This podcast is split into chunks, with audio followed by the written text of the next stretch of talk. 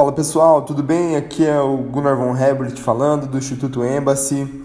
Você está ouvindo o nosso podcast. Esse podcast eu não sei aonde ele vai chegar, mas no sentido de assunto, né? Mas eu, eu gostaria de falar com algumas, sobre algumas coisas que aconteceram nessa última semana, né? última semana em alguns dias talvez, e o que, que eu tenho, como eu tenho lidado com isso, e o que eu entendo que possa ser uh, eu, eu, em todas as coisas eu procuro entender o que Deus quer falar comigo com, a, com isso, né? Então, é, eu entendo sim que Deus é um Deus pessoal, um Deus que é um Deus infinito, que Ele é onipotente, onisciente, onipresente, ou seja, Ele está em todos os lugares e Ele, de acordo com a maneira como nós nos relacionamos com Ele e permitimos que Ele haja através de nós, Ele sim fala conosco. Então, em todas as coisas da minha vida, eu estou procurando entender o que Deus está querendo falar comigo, tá? Então, dessa, nessa situação, as coisas não foram diferentes, tá? É, bom, uh, eu, na última segunda-feira, isso... Deixa eu ver aqui qual foi a última segunda-feira, sem ser essa, essa passada aqui. Foi no dia 28. Era aniversário do meu sócio. Ele falou, Gunnar, é meu aniversário, não vou trabalhar hoje. Eu falei, nada mais do que justo, né? Então eu vim com o pessoal aqui pela manhã, eles trabalharam. É, todos os nossos traders trabalham até meio-dia somente. Então o pessoal bate meta ali e vai embora, né? É, e aí à tarde eu fico gravando alguma coisa, trabalhando com fazendo reuniões. É, o nosso escritório é uma sala, é, assim, de um bom tamanho, cabem aqui cerca de 12 pessoas, uh, 12 a 15 pessoas, mas não tem uma sala privativa, né? Então, é, geralmente à tarde, quando a gente não tem uma turma aqui para poder ensinar sobre operações da Bolsa de Valores, eu estou marcando alguma reunião, alguma coisa nesse sentido. Quando não dá aqui no escritório, eu vou num café que tem aqui do lado, tem shopping Curitiba, que fica duas quadras do, do, nosso, do nosso escritório, vou em outros lugares. É, e nessa tarde do dia 28 de outubro, não tinha assim nada para fazer de reuniões. Eu estava só fazendo trabalho interno mesmo aqui e eu estava com fone de ouvido, trabalhando, escrevendo com música alta é, vendo alguns vídeos tal, e deu umas umas quatro, quatro horas talvez, quatro e meia, não lembro direito. E eu falei, puxa, eu vou embora. Terminei o que tinha que fazer, vou lá passar um tempo com a minha família, né? E eu tirei o lixo, né? Eu tirei o lixo do banheiro, tirei o lixo, tirei o lixo das lixeiras aqui que a gente tem no escritório e desci né, no subsolo para poder jogar o lixo. Quando eu cheguei lá no subsolo, eu joguei, você sai do elevador e entra numa portinha, né? E no subsolo tem uma garagem que ela é bem escura, ela tem aquelas luzes de é, aquelas luzes de sensor, tá? E tava bem escuro quando eu saí da porta do lugar onde se joga o lixo, eu dei de frente com a garagem e tinha uma bagunça que eu não soube descrever bem direito na hora. E eu olhei aquilo, a impressão, a primeira impressão que eu tive era que, sabe, aquela, parecia que tinha estourado um saco com restos de galinha. Essa era a minha impressão, né? Então tinha um pouco de sangue, mas não muito espalhado. Tinha alguns pedaços de caco, parecia para mim, brancos. É... E assim, eu não soube o, o que, discernir imediatamente o que, que era aquilo, né? É... Aí eu olhei para um pedaço, para um, para um lado, e eu vi um pedaço que aquilo parecia um pedaço de cérebro para mim.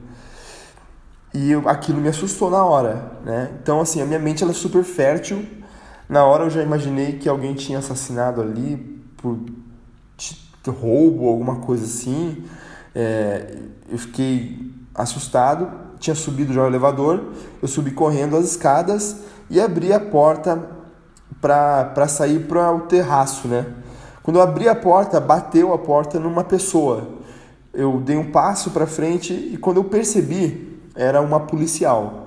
E haviam vários outros policiais ali e várias pessoas também. Eu perguntei para todo mundo com uma cara meio de assustado, né? Eu perguntei para o porteiro, eu falei, cara, o que, aconteceu? E ele disse, um rapaz é, se matou. E, cara, naquela hora eu fiquei assim, muito impressionado, sabe? Ah, eu falei, cara, eu não sabia do que estava acontecendo. Na hora, é, ele falou que o corpo estava do outro lado da porta, na garagem do terraço, né? Então eu não entendi bem aqui. Eu pensei que eles tinham subido com o corpo naquela hora. É... tinham tirado lá de baixo, né? E subido com o corpo para talvez levar pro, pro IML. Eu não sei, eu não entendo muito bem disso. Mas eu estava bem impressionado. Eu falei para ele, cara, isola o elevador, porque eu desci sem, não estava totalmente desavisado, desci no subsolo e eu vi lá parte dos restos mortais dele, cara. E é, é muito forte, né? Cara, tem gente que trabalha com no hospital, tem, é, tem gente que trabalha com pessoas que morrem e preparam o corpo.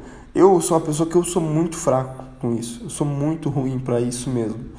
É, eu lembro que uma vez a Dani foi tirar sangue e eu tava do lado dela, né? E a médica tava lá tirando sangue da Dani. Aí ela olha para mim e fala: Gunnar, senta que você tá branco. E eu fui ver no espelho mesmo, eu tava com o lábio assim, todo branco. Porque por alguma razão, morte, o sangue, assim, me impressiona demais, sabe? E eu creio que existe, a gente fala só nisso aqui, né? Sobre vocação. Existem pessoas vocacionadas para tudo. E eu definitivamente não sou vocacionado para trabalhar com, com isso, sabe? É, pra, apesar de ser algo natural, para mim não é ver sangue, ver osso quebrado, uh, nada disso, cara, eu gosto de ver, sabe? Operações. Tem gente que assim se diverte um monte assistindo aqueles canais de, é, de saúde que fala sobre cirurgias plásticas e tal. Cara, sinceramente não consigo ver aquilo, me embrulha o estômago na hora e me dá até um tipo de fraqueza, sei lá. É, mas é, é para mim é, é, muito forte, sabe? Cara, eu saí dali, tinha, tinha ambulância, não ambulâncias, é como se fosse uma ambulância lá fora. É, muita gente tinha saído dos prédios, parece que todo mundo ouviu, eu só eu que não tinha ouvido. O próprio, e assim, mais ou menos uns dois prédios pro lado fica o, o meu estacionamento, né? Então, o, o dono do estacionamento, ele tava para fora e falou, cara, você não ouviu? Todo mundo ouviu aqui fora o barulho. E eu realmente não, não ouvi nada. Eu sei que eu saí dali, tava indo para casa, né? Tentei ligar para Dani, minha esposa, não consegui. É, eu liguei, mas ela não atendeu. Eu, puxa, eu precisava conversar com alguém, né? Tava realmente me sentindo bem abatido naquela hora ali, porque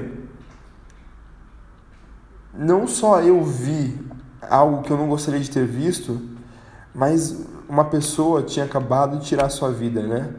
E realmente eu não consegui entender o que, que poderia ter levado essa pessoa a, a tirar a vida, né? Eu, eu também não sou bom com alturas.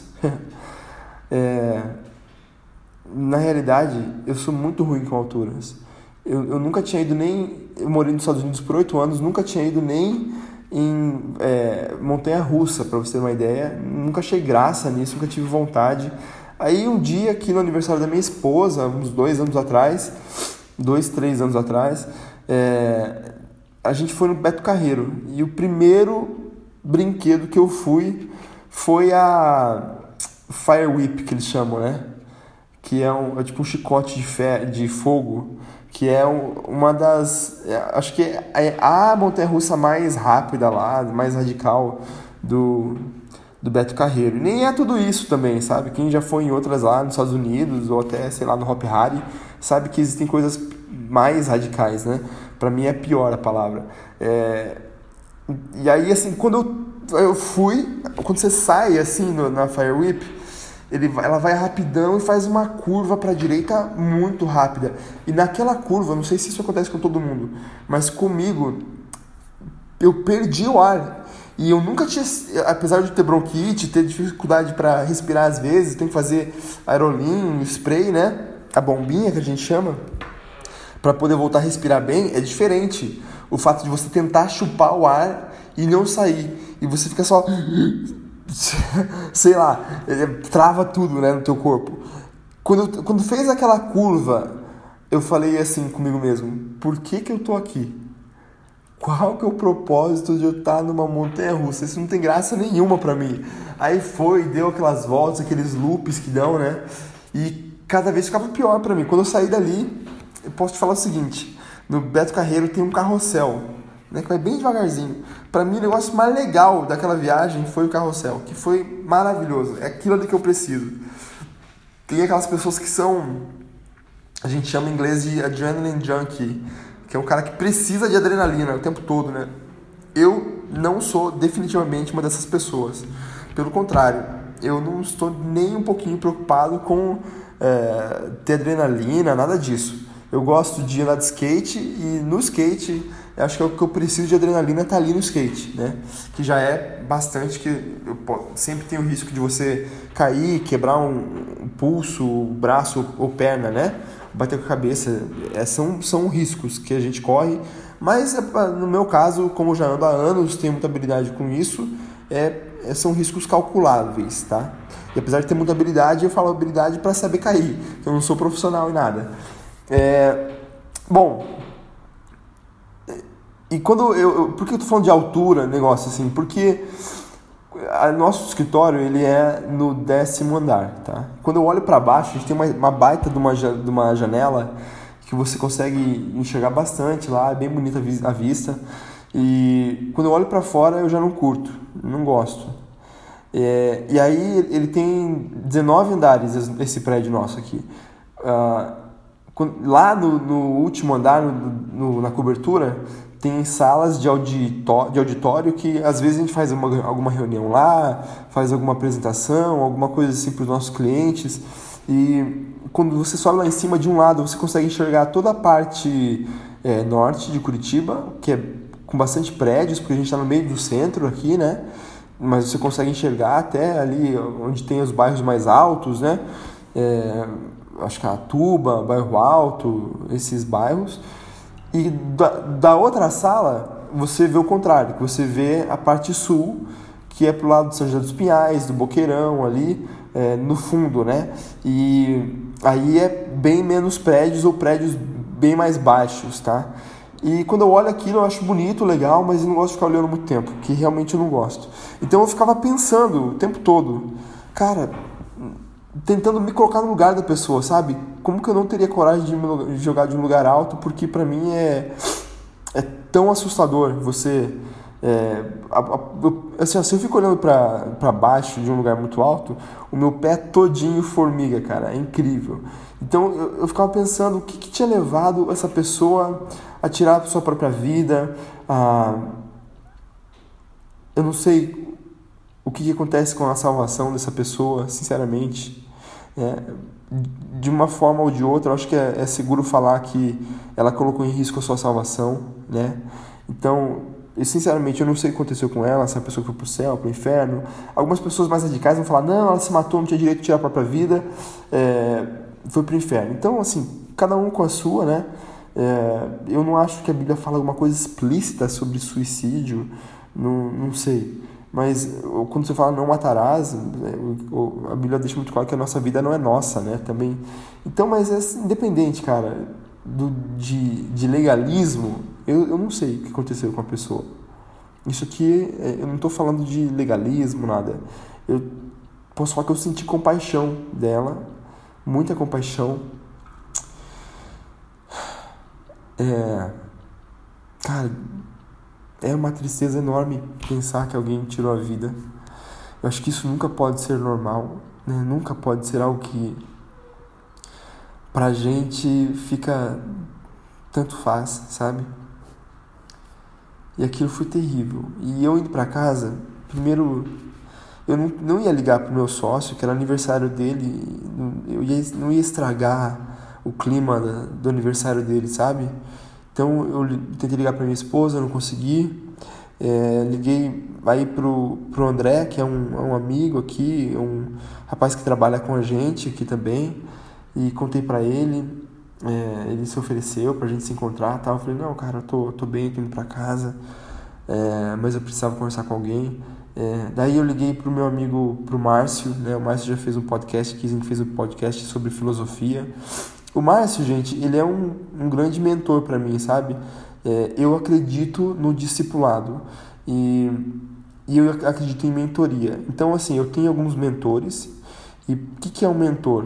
É alguém que já chegou aonde você quer chegar e você se aconselha com essa pessoa para que ela te dê o passo a passo de como você pode chegar. Ela pode fazer um diagnóstico é, de, do que você pode estar fazendo errado, olhando principalmente para a própria experiência dela. Né? Então, eu acredito muito em mentorias, então eu tenho mentores para a minha vida é, ministerial, eu tenho mentores para minha vida profissional, eu tenho mentores para minha vida financeira, para minha vida matrimonial.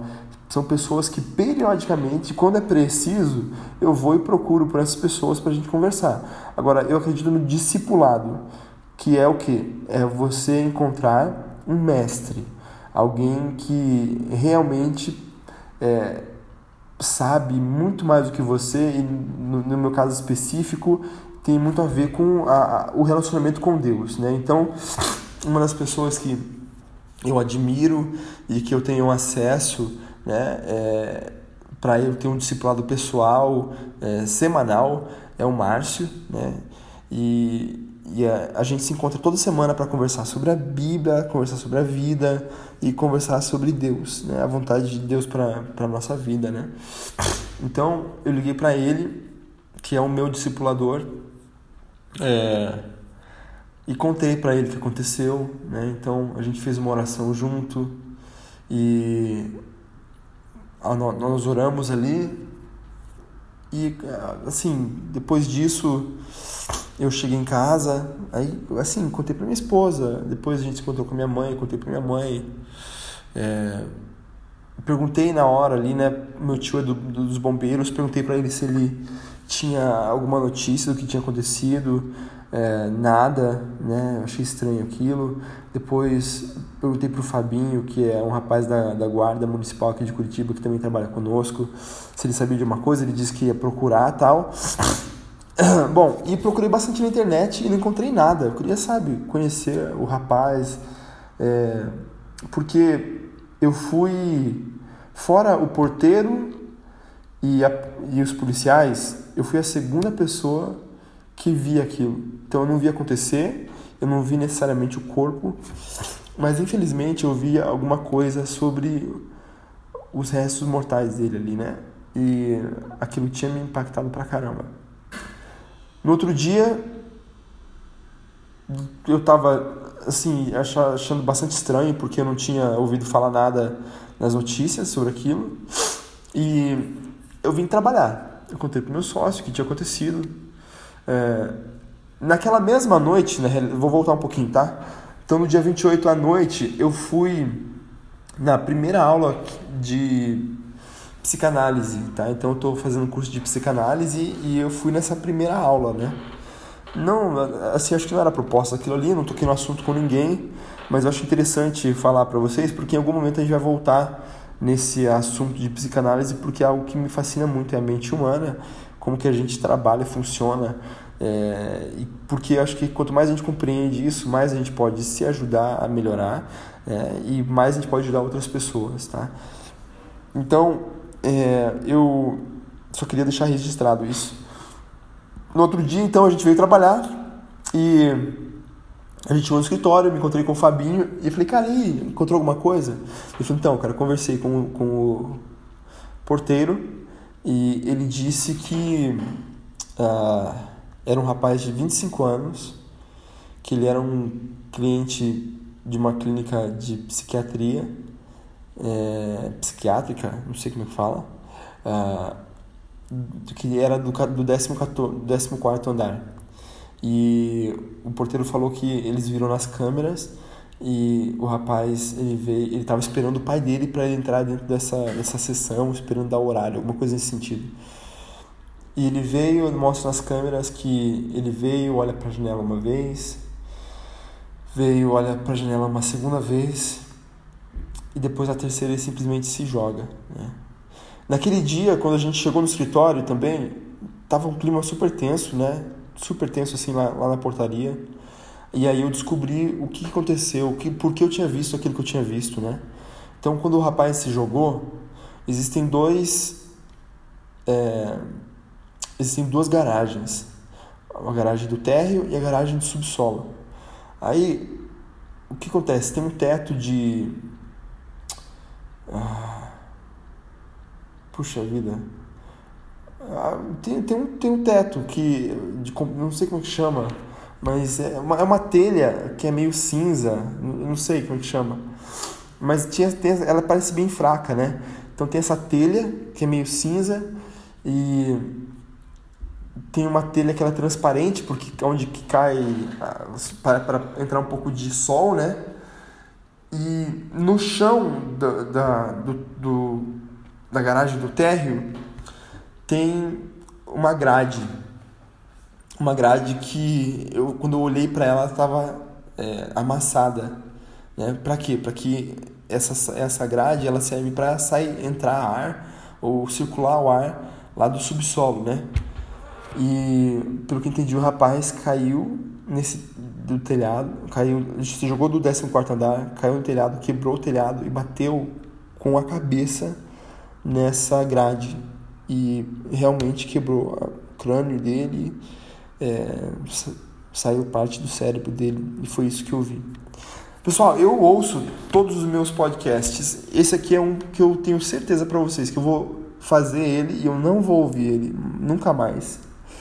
Porque é muito bizarro para mim falar disso, muito estranho para mim falar do que aconteceu, sabe?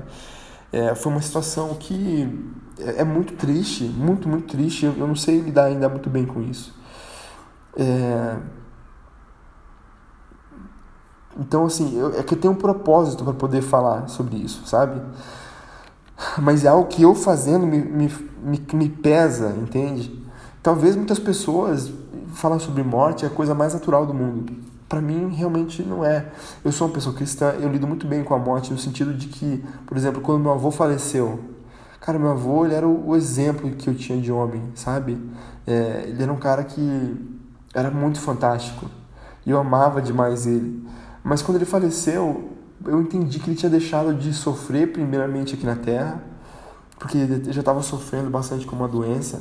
E, e, depois, ele era uma pessoa salva em Cristo, sabe? Que, é, que com certeza um dia eu vou encontrar ele no céu. E quando algum parente conhecido meu falece que assim, eu não tenho a certeza da salvação dessa pessoa, eu simplesmente entendo que não há nada que eu possa fazer mais e de que Deus Deus é quem sabe de todas as coisas. Então, existe uma esperança no meu coração que essa pessoa possa ter sido salva de alguma maneira, que ela não tenha perdido a sua eternidade com Cristo.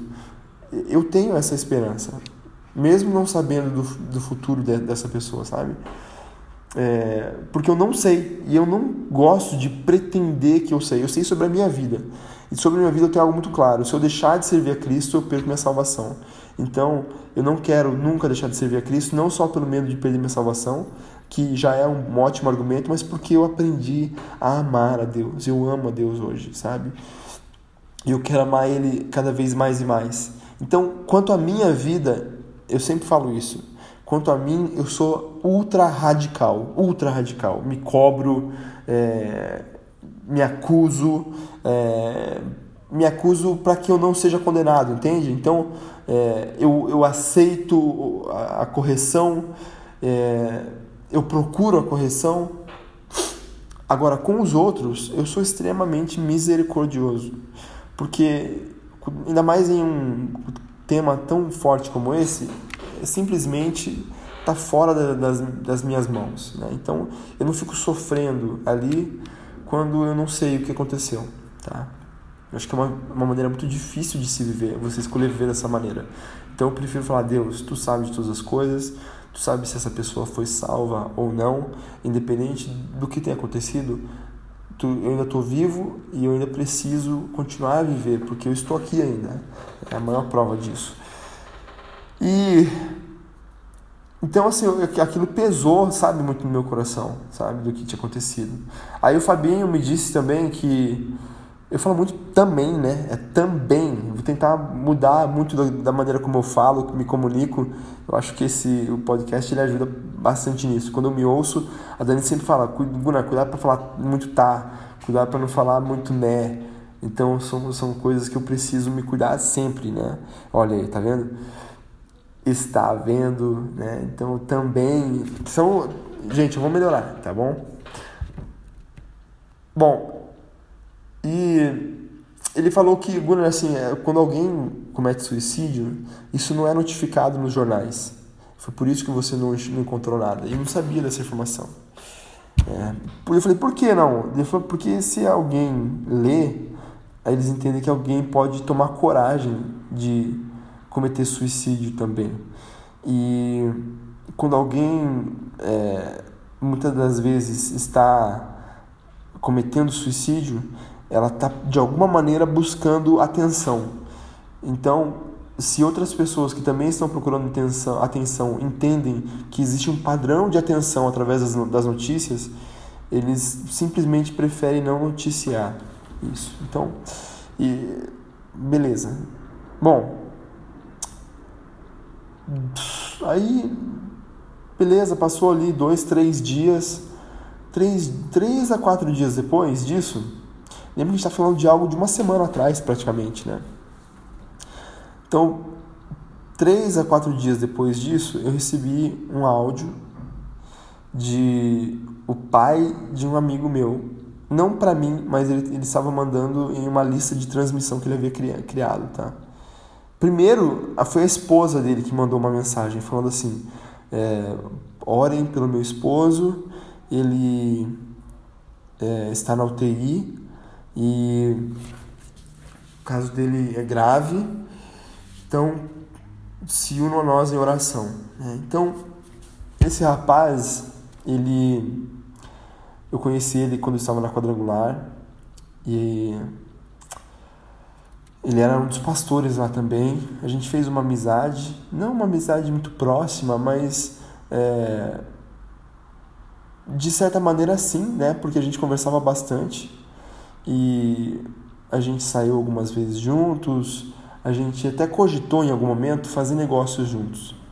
É, nós chegamos a conversar assim por cima em abrir uma empresa de fusão e aquisição de empresas porque ele já fazia isso, ele ganhava a vida bastante comprando e vendendo postos de gasolina.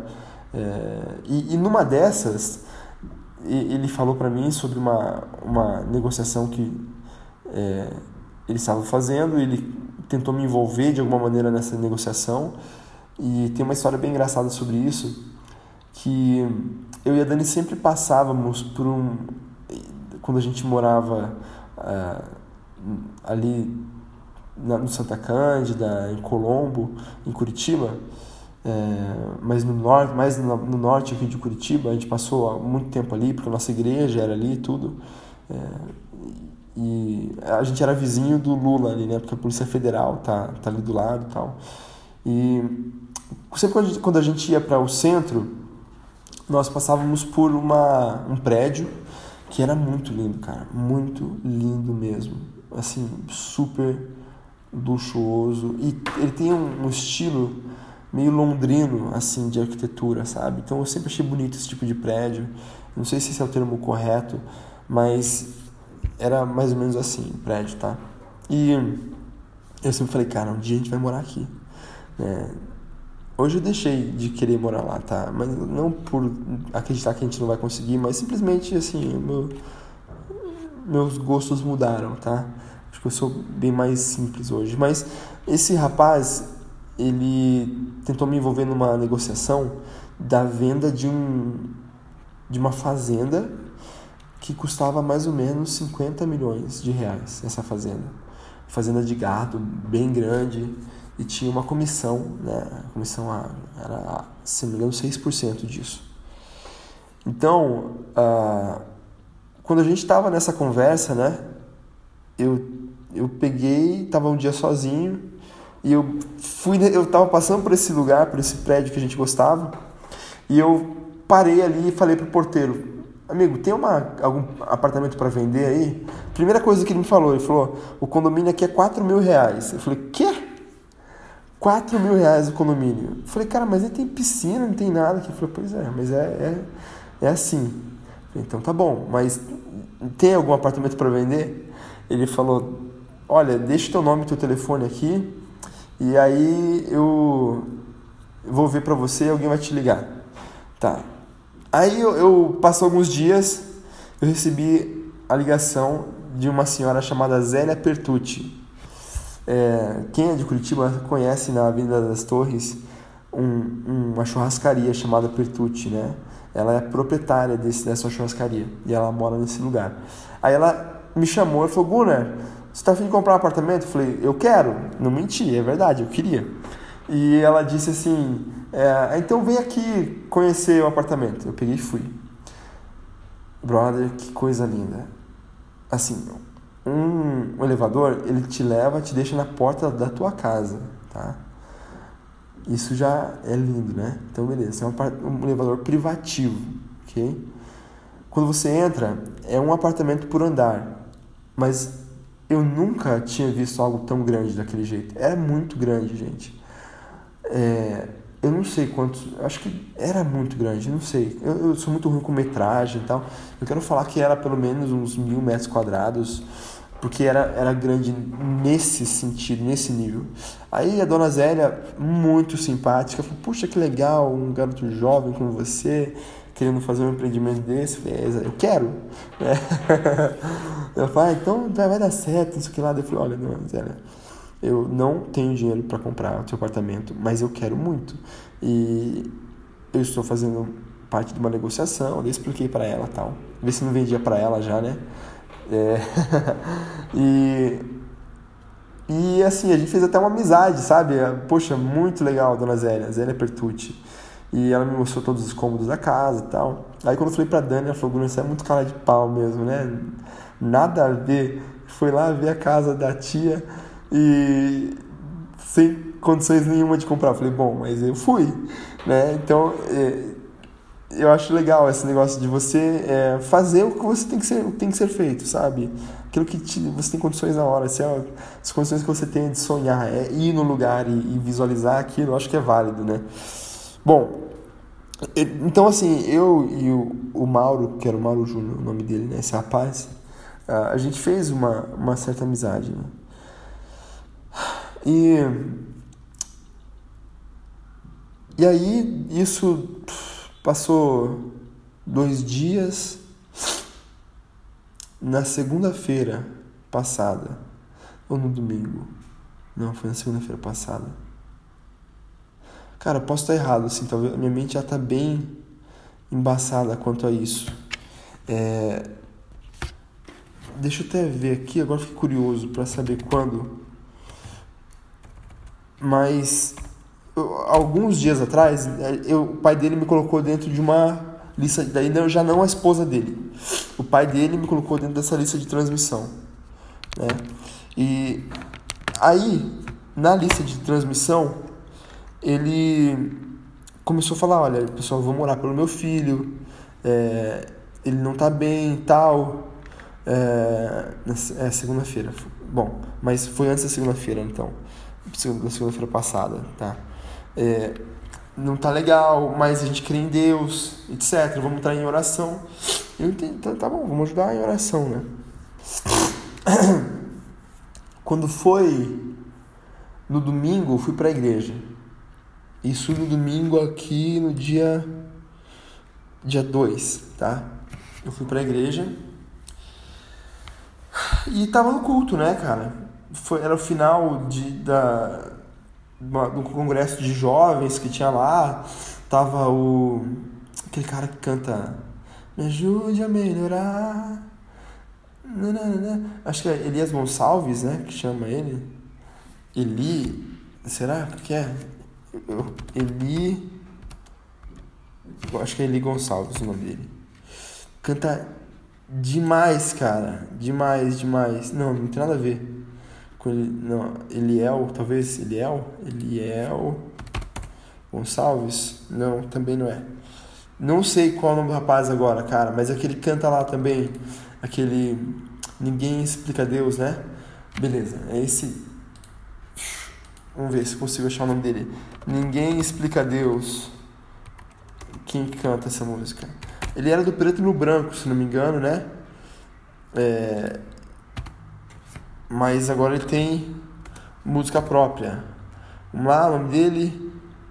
Cara, que coisa, não consigo achar o nome do rapaz. Eli Soares, pronto, Eli Soares. Tava o Eli Soares cantando na nossa igreja. É... E eu vi que meu celular começou a vibrar algumas vezes, né? Com mensagem de áudio. Brother, eu atendi depois, no final, quando acabou o culto, eu fiquei ajudando para preparar o. junto com o grupo de empresários que tem, ia ter na segunda-feira ia ter um café dos empresários, eu tava lá ajudando, mas quando acabou o culto, a primeira coisa que eu fiz foi ouvir os áudios. E foi, assim, um dos áudios que mais quebrantou meu coração, sabe? O pai dele, ao que me parecia, ele estava dentro de uma igreja, porque você ouvia, assim, atrás pessoas cantando e ele falava aos prantos que o filho dele havia falecido. Né? Cara, aquilo foi. Ah, foi muito pesado para mim ouvir também, sabe? Porque era um rapaz da minha idade, 34 anos, ele é um ano mais velho do que eu. Ele faleceu da seguinte maneira: ele foi na academia e ele tinha crise de epilepsia.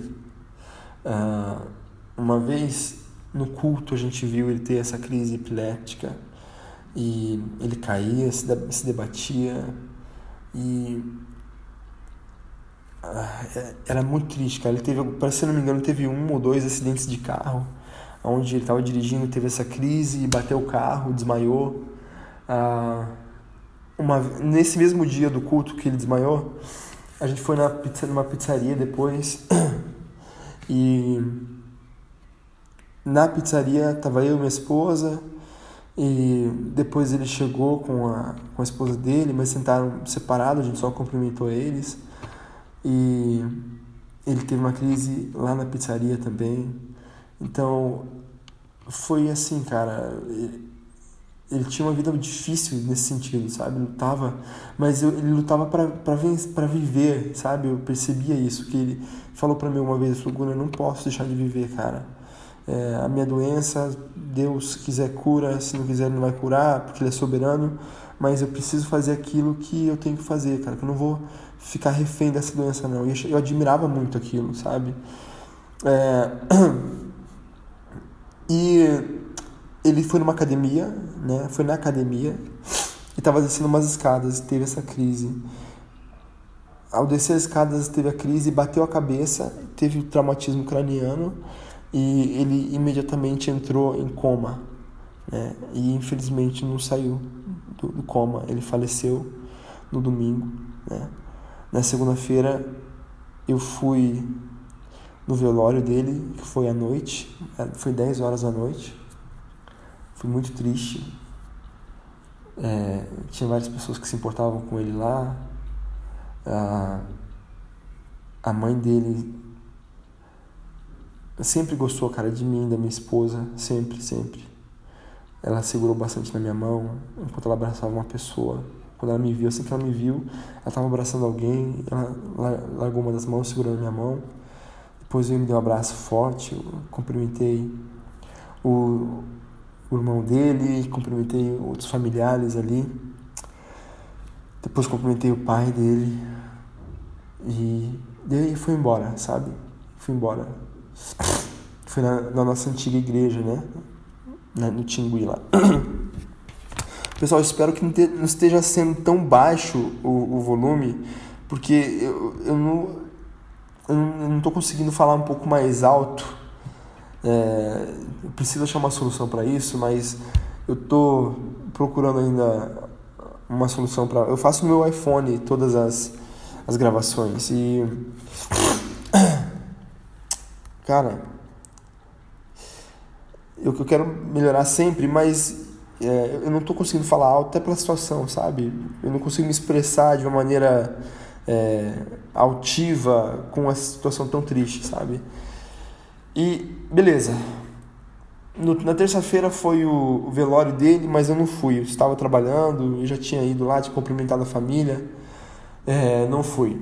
Meu pai foi no velório e eu deu umas umas 5 horas da tarde, na terça-feira, essa terça-feira passada. E dia 5, né? Já de novembro. Eu uh, fui lá, deixei meu sócio em casa e estava vindo embora. Eu venho pela, 2, pela BR 277, que é uma BR que ela ela tá sempre aqui perto da tá, tá perto aqui da da nossa empresa, ela mais fácil para eu chegar em casa, e tem a Coca-Cola e tem um viaduto da Coca-Cola, uma trincheira, aliás. Quando eu passei, eu vi um, um congestionamento muito grande, muitos carros parados, demorou para eu chegar na trincheira da Coca-Cola, que é onde eu entro à direita e sigo embora para minha casa. E tava parado porque tava, a polícia tinha parado os dois lados da pista, tinha um rapaz que estava tentando se jogar de cima dessa trincheira, cara. E quando eu vi aquilo, novamente fiquei comovido. É, me entristeceu muito, porque eu vi muita pessoa em volta e gente rindo, gente com celular filmando, é, uma babaquice sem tamanho, uma, um espírito de tão nojento naquelas pessoas, olhando aquela pessoa querendo se jogar e, e, rindo da situação e achando graça, que aquilo cortou meu coração, sabe? De pensar que a gente tá nesse nível, tá tão baixo assim mesmo, sabe? Que infelizmente ah, tá tudo tão, tão triste dessa, dessa maneira, né? E aí. Pera aí. Eu tô falando com um rapaz que vai me encontrar aqui comigo agora. no meu escritório. Tô falando pra ele. Me encontra no meu escritório. Rua Nunes. Eu não vou falar pra vocês não.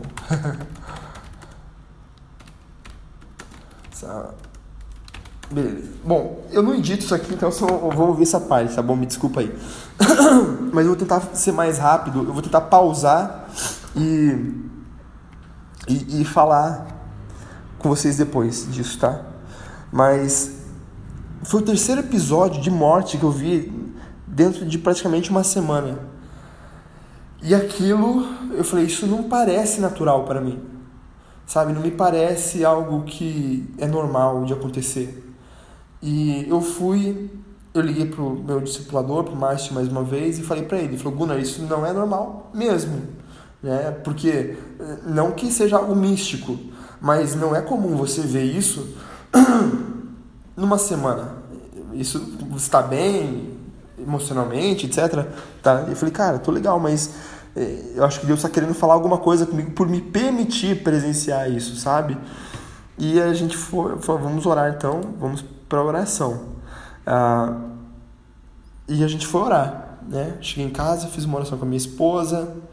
É, o que a gente descobriu logo em seguida?